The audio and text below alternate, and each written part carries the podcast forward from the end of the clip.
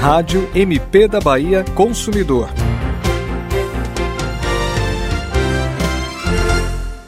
O Hotel Riviera Premium, localizado no bairro de Amaralina, em Salvador, firmou um termo de ajustamento de conduta, o chamado TAC, com o Ministério Público Estadual da Bahia. No acordo, o estabelecimento se compromete a manter e implementar medidas que assegurem a proteção à vida, à saúde e à segurança dos consumidores.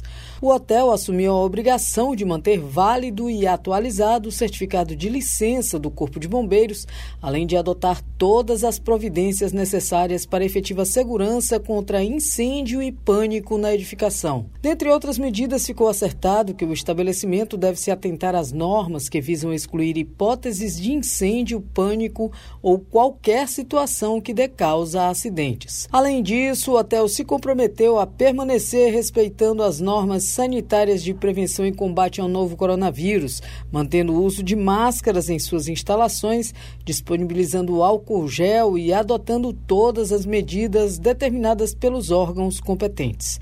O acordo atende às diretrizes do Conselho Nacional do Ministério Público, CNMP, tem a finalidade preventiva e considera as orientações contidas no projeto Autocomposição e Investigações Sanitárias e de Segurança no Setor de Entretenimento de Salvador. Prevenir e evitar acidentes de consumo, sobretudo durante a pandemia de Covid-19.